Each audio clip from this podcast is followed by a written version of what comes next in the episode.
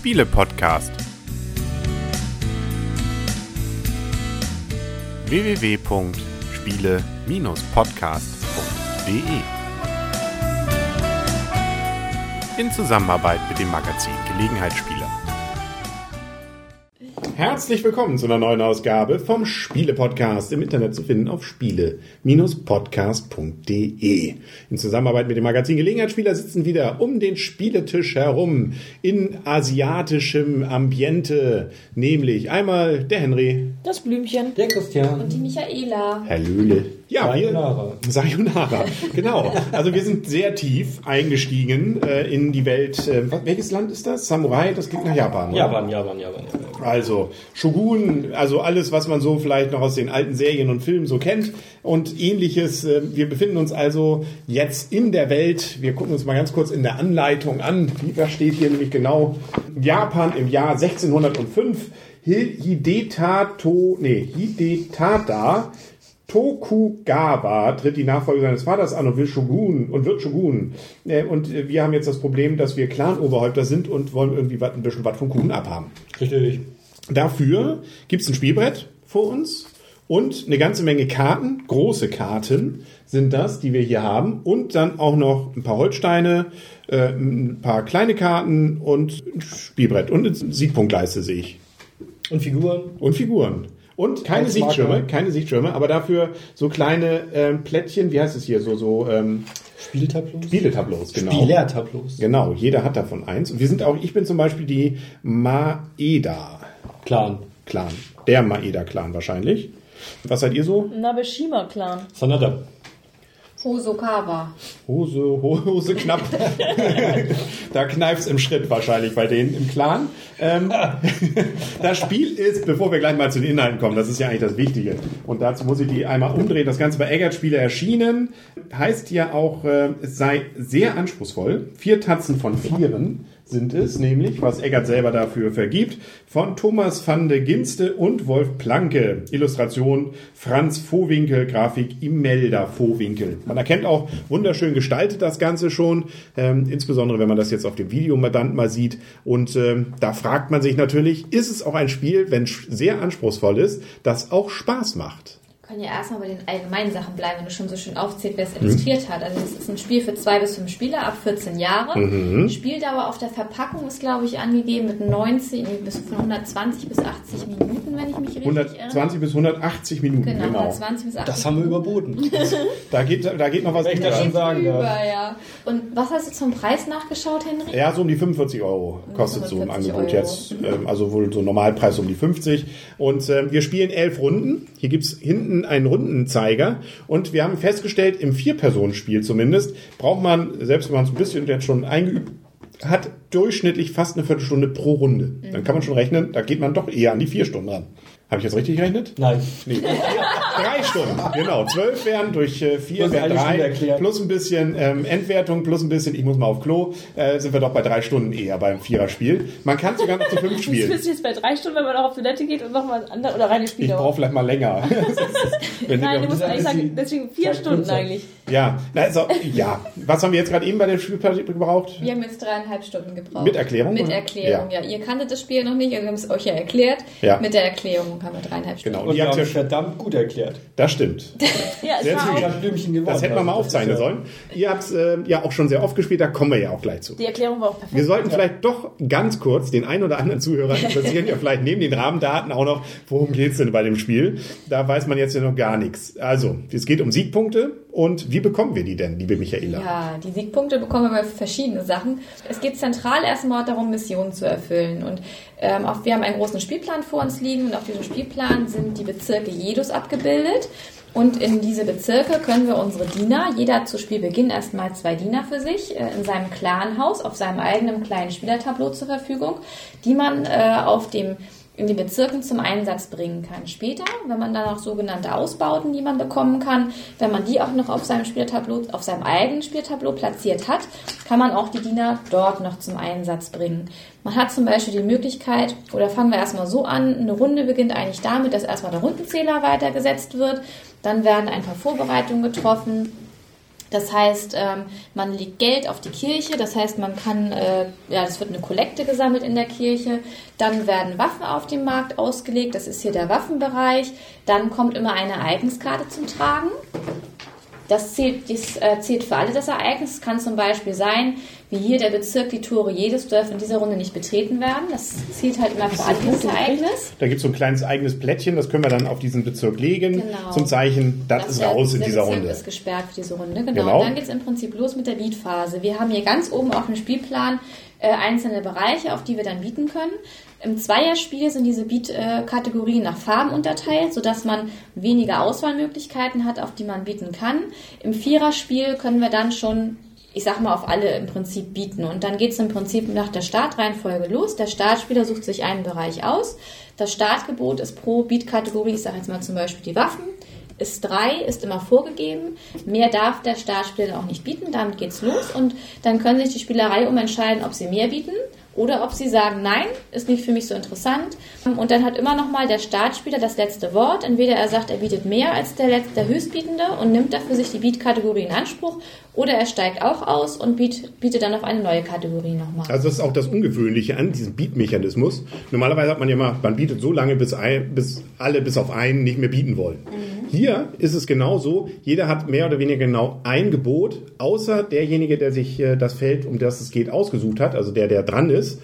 Der kann sozusagen noch einmal nachlegen. Genau. Der hat also auf jeden Fall die Chance, es immer zu kaufen, sobald Angel genug Geld hat. Aber die anderen dürfen nicht nochmal nachlegen. Das ist ganz interessant. Also man kann relativ sicher sein, dass man es bekommt, gegebenenfalls aber zu wirklich exorbitanten Preisen, Mhm. was natürlich auch taktische Möglichkeiten den Spitzspielern bietet, selbst wenn sie es nicht wollen. Man weiß, der braucht das, kann man ihm schön ein bisschen Geld abnehmen. Kriegt man zwar nicht selber, geht in die Bank, aber dem Spielfluss sozusagen äh, hemmt das natürlich bei dem, wo das dann passieren musste. Ja, also wir haben jetzt verschiedene Sachen, an denen wir dann uns dann während der nachher nächsten Phasen dann entsprechend damit dann orientieren können. Zum Beispiel Karten, mit denen wir am Ende besondere Punkte bekommen, Karten so, äh, mit denen wir Aktionskarten. Aktionskarten das Spiel selber beeinflussen können und die können schon ziemlich fiese auch sein, wo man Leute, insbesondere andere, ziemlich ärgern kann, indem man ihnen Punkte vorenthält, indem man da bestimmte Sachen umdreht, plötzlich halbiert und und und. Also da sind schon Sachen dabei, da muss man schon gefestigt sein, wenn man damit dann umgehen muss.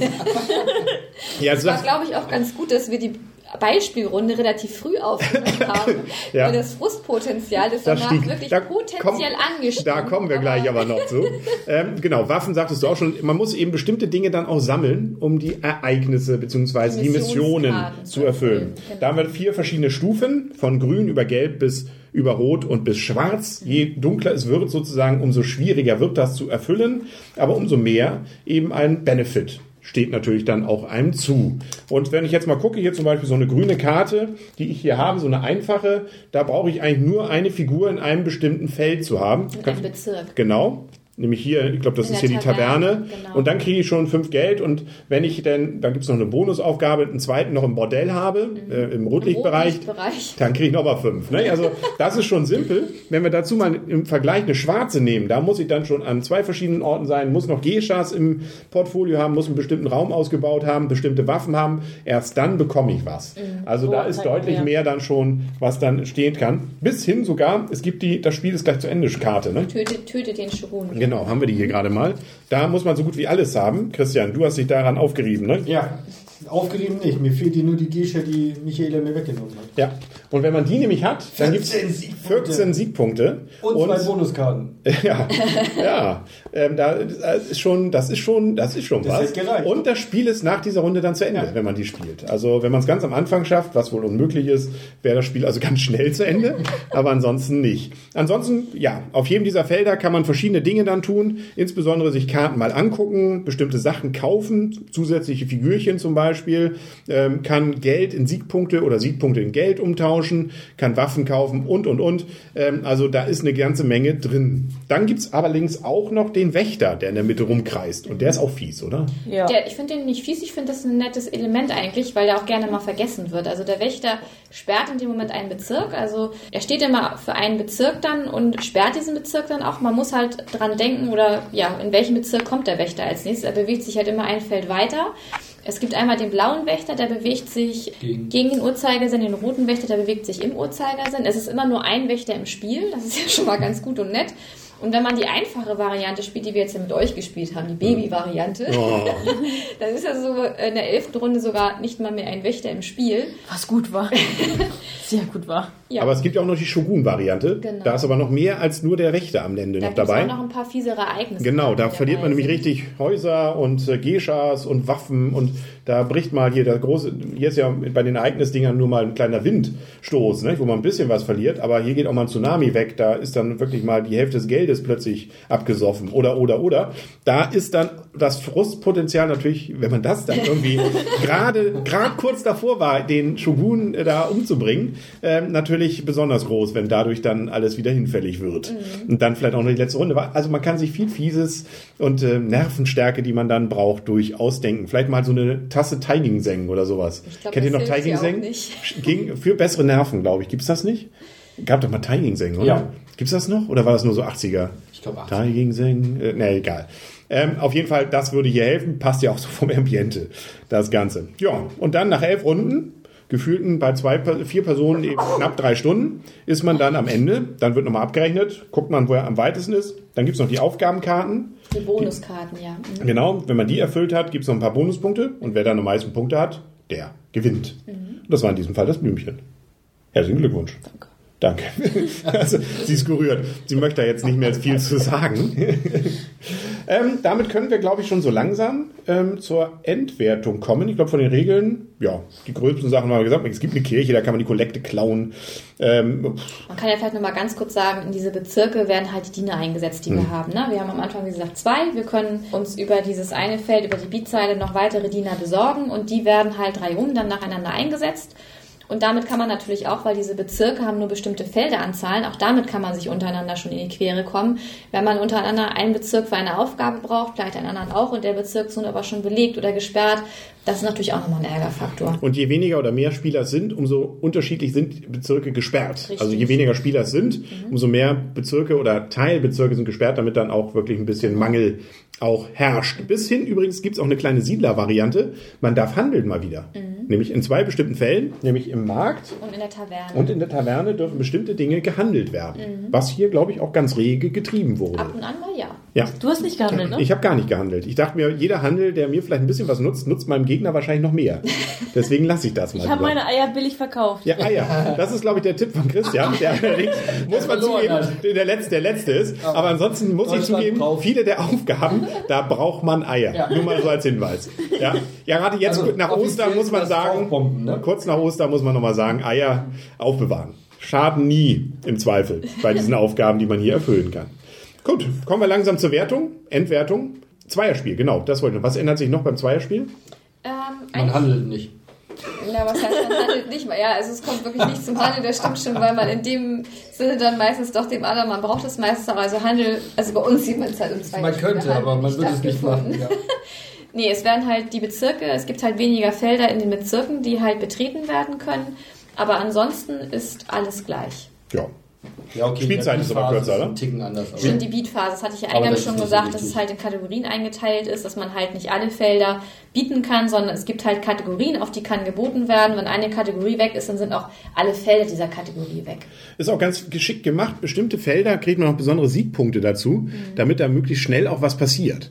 Das hat natürlich auch so seinen Reiz, damit da auch ein bisschen Bewegung dann reinkommt. Wie lange ist denn eine Spielzeit so beim Zweierspiel? Also wir haben das erste Spiel mit äh, Erklärung haben wir äh, gut über zwei Stunden gespielt, da haben wir 130 Minuten Mhm. gespielt, aber das war dann auch mit Anleitung und so weiter. Und ich habe jetzt mal geguckt, wir haben es, als wir es dann, da haben wir es ja zwei, dreimal gespielt, als wir jetzt längere Zeit das mal wieder nicht gespielt haben, aber wieder genauso lange gebraucht, um uns wieder einzuarbeiten Mhm. in das Spiel. Also es ist kein Spiel, was man jetzt einfach mal wieder auch so, wenn man dann einen Monat nicht gespielt hat, einfach mal wieder so drauf losspielt dann. Wobei, ich finde es immerhin ganz gut gelöst. Das hatten wir ja auch schon bei Bora Bora, dass relativ viel überall auf diesen ähm, Tableaus und so draufgemalt ist, was man so machen muss, was es kostet, was man machen kann. Also man muss ein bisschen die Symbole vielleicht dann begreifen, was es bedeutet. Aber wenn man das einmal intus hat, kann man eigentlich ganz gut sich auch ablesen, eben, was die Felder bedeuten. Das finde ich eigentlich wirklich, äh, da muss ich nicht nachgucken. Das habt ihr vielleicht auch sehr gut erklärt natürlich. Und zum Zweiten steht eben auf diesem Tableau das Ganze dann eben auch nochmal. Erstmal, welche Schritte muss man machen? Da vergisst man fast nichts. Das Einzige, was man gern mal vergisst, ist die Zusatzpunkte bei den Geschas und bei den Gebäuden, wenn man die in der Beatphase sich holt. Und, ähm, aber das ärgert einen dann ja natürlich in Phase 5, Die Wächter. dass der Wächter ja immer noch da rumkraucht.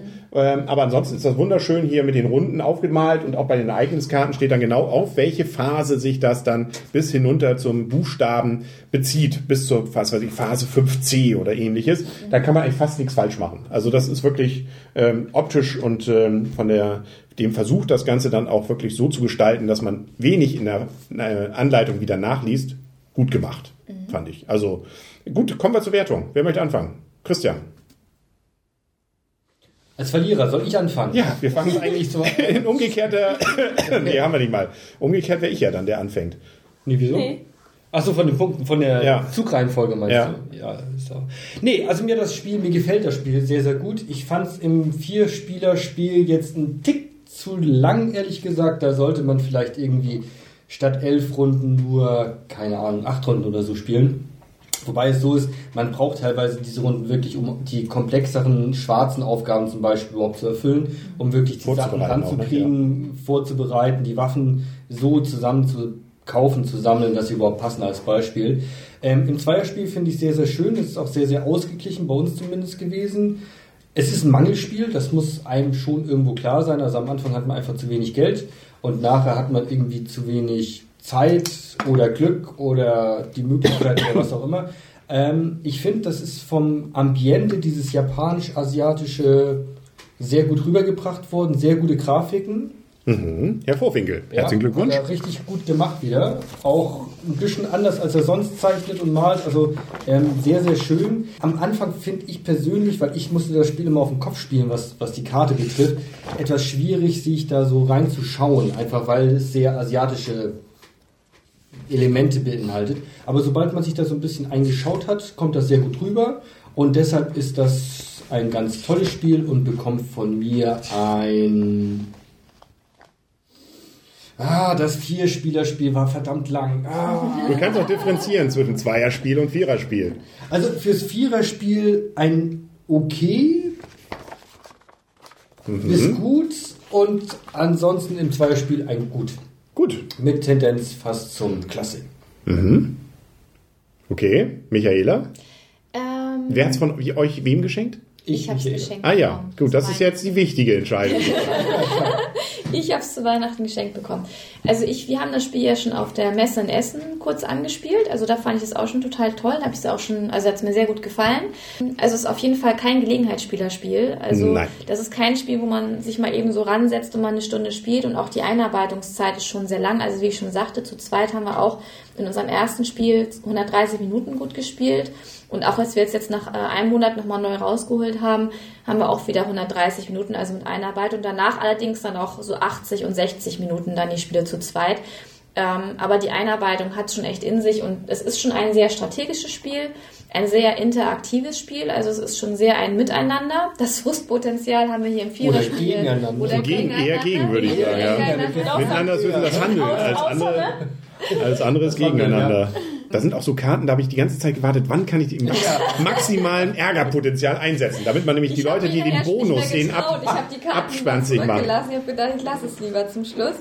Nee, aber mir Die gefällt sparen wir uns für andere. andere Spielerrunden. Wir warten auf andere. Ja, Genau. genau, Opfer. Also ich finde die Ich nenne sie nicht Mitspieler, ich nenne sie Opfer. Die Spielmöglichkeiten sind hier vielfältig und man kann hier echt super viel machen. Also mir hat es auch in der Vierer-Variante jetzt nicht so gut gefallen wie in der Zweier-Variante, weil es mir dafür einfach zu lang war. Obwohl, wie du schon sagst, die einzelnen Runden waren ja nur eine Viertelstunde und wir haben auch eigentlich nicht großartig lange überlegt, was man gedacht hat, so lange gedauert, aber Auch nicht lang auf Klo gewesen. auch nicht Ganz kurz nur. aber trotzdem dreieinhalb Stunden für ein Spiel, gut auch mit Erklärung. Aber ich denke mal auch selbst, es war ja auch nur eine halbe Stunde Erklärung jetzt bei uns. Selbst wenn wir es nochmal zu viert spielen würden, wird es auch nicht sehr viel kürzer werden. Von daher finde ich es zu viert zu lang, das Spiel. Muss sich jeder selber überlegen, aber muss sich dann bewusst sein, es ist halt kein kurzes Spiel für mal eben zwischendurch. In der Zweispieler-Variante hat es mir wesentlich besser gefallen. Da bekommt das Spiel von mir ein gut bis richtig klasse. In der Vierspieler-Variante aufgrund der Spielzeit nur ein okay. Das habe ich auch gesagt. Ja. Ja, ja, mei. Krass. Vielleicht ist es bei mir gar nicht so gar nicht so viel anders. Bei mir, ich, äh, ihr habt mehr oder weniger die wichtigsten Sachen gesagt, nämlich äh, die lange Spielzeit gibt bei mir auch eine Abwertung im Viererspiel. Beim Zweierspiel kann ich es natürlich nicht beurteilen, weil das habe ich noch nicht ausprobiert. Aber was mir sehr gefällt, ist die optische Gestaltung. Dann, was wir noch gar nicht erwähnt haben, bei den entsprechenden Missionen, die man erfüllt, gibt es auch immer noch so einen kleinen Text dabei, äh, was da gerade zum Beispiel töte den Sohn des Tuchhändlers und warum wir das denn tun. Ähm, wir haben die ganze Geschichte, glaube ich, noch nicht so ganz begriffen. Wir müssen einfach vor allem irgendwie was tun und das ist jetzt auch nicht so, dass man dann denkt, oh, ach, das ist jetzt passiert, was passiert wohl als nächstes? Aber es macht ein bisschen was zur Stimmung dazu. Ähm, Und man kann sich sogar so ein bisschen denken, weshalb jetzt bestimmte Gegenstände deswegen eben auch gesucht werden. Nun ja, also ich finde es vom Ambiente wirklich, wirklich schön. Auch dieses Ganze, wie es gestaltet ist und wie das Ganze miteinander zusammenspielt. Und ich finde es auch nicht, wenn man es erstmal begriffen hat, kompliziert. Weil das, also da habe ich andere Spiele schon gehabt, wo ich sage, oh nee, jetzt, wie war das jetzt nochmal? Jetzt muss man die Anleitung. Was muss man jetzt? Wir mussten relativ selten mal was nachgucken. Aber es ist beim Wiedereinstieg schon so. Ja, aber wenn, ich mit anderen so. Bora Bora, wo wirklich jeder Mechanismus mit irgendwas zu tun hat, dann äh, ist das hier nochmal, finde ich, deutlich fluffiger, also und deutlich flüssiger zu spielen. Und ähm, gerade mit diesem Ärgerfaktor, das kann frustig sein, wenn es einen selber trifft, wenn man jemand anders ärgern kann, ist es umso spaßiger. Kann frustig sein.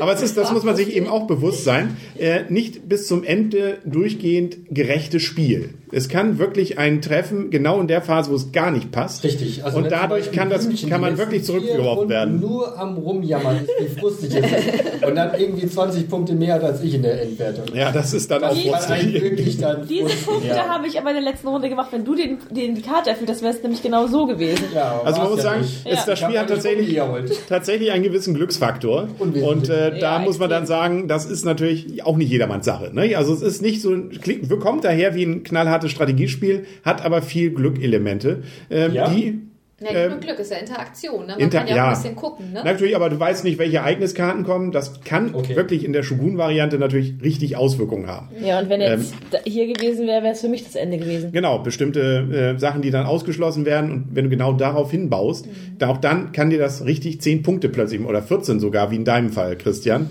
dann bedeuten, auch wenn man bei bestimmten Feldern hier nicht zum Zug kommt, ähm, relativ oft, weil die anderen einen immer überbieten, auch das kann einem dann ähm, viel von der Strategie wieder kaputt machen. Ja, Ich finde das so lustig. Wir hatten gerade bei Bora Bora hatten wir, glaube ich, das Thema, dass zu viel Belohnung da ist. ja. Hier fehlte jetzt ja die Belohnung ab. Das stimmt. Mal.